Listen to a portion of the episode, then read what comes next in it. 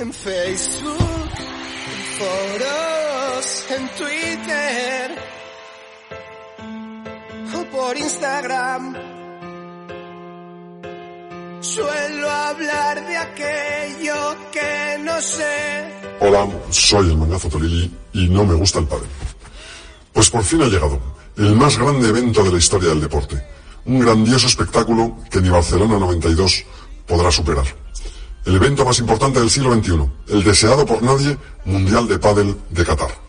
Decimoquinta edición de esta vergüenza absoluta que no sirve nada más que para el mangazo de algunos. Bueno, y para el disfrute de algunos jeques cataríes, que es el que les ha dado por esto del pádel como les podía haber dado por otra cosa. Retransmitido por no sé muy bien dónde, con comentarios del gran narrador y conocedor del pádel, Alberto no sé nada bote, ha comenzado el infumable bolo que no se tragaría ni mi amiga Blanca, y que enfrenta a unos cuantos chavales contra otros, y cuya final ya sabemos que será España-Argentina. Por cierto, y que será el único enfrentamiento en el que los jugadores decidan correr un poco. Ayer mismo, Galán y Coqui, o no sé quién, Galán y Josete, o Galán, Galán y alguien, ganaron caminando literalmente a dos chavalotes ingleses sin maldad.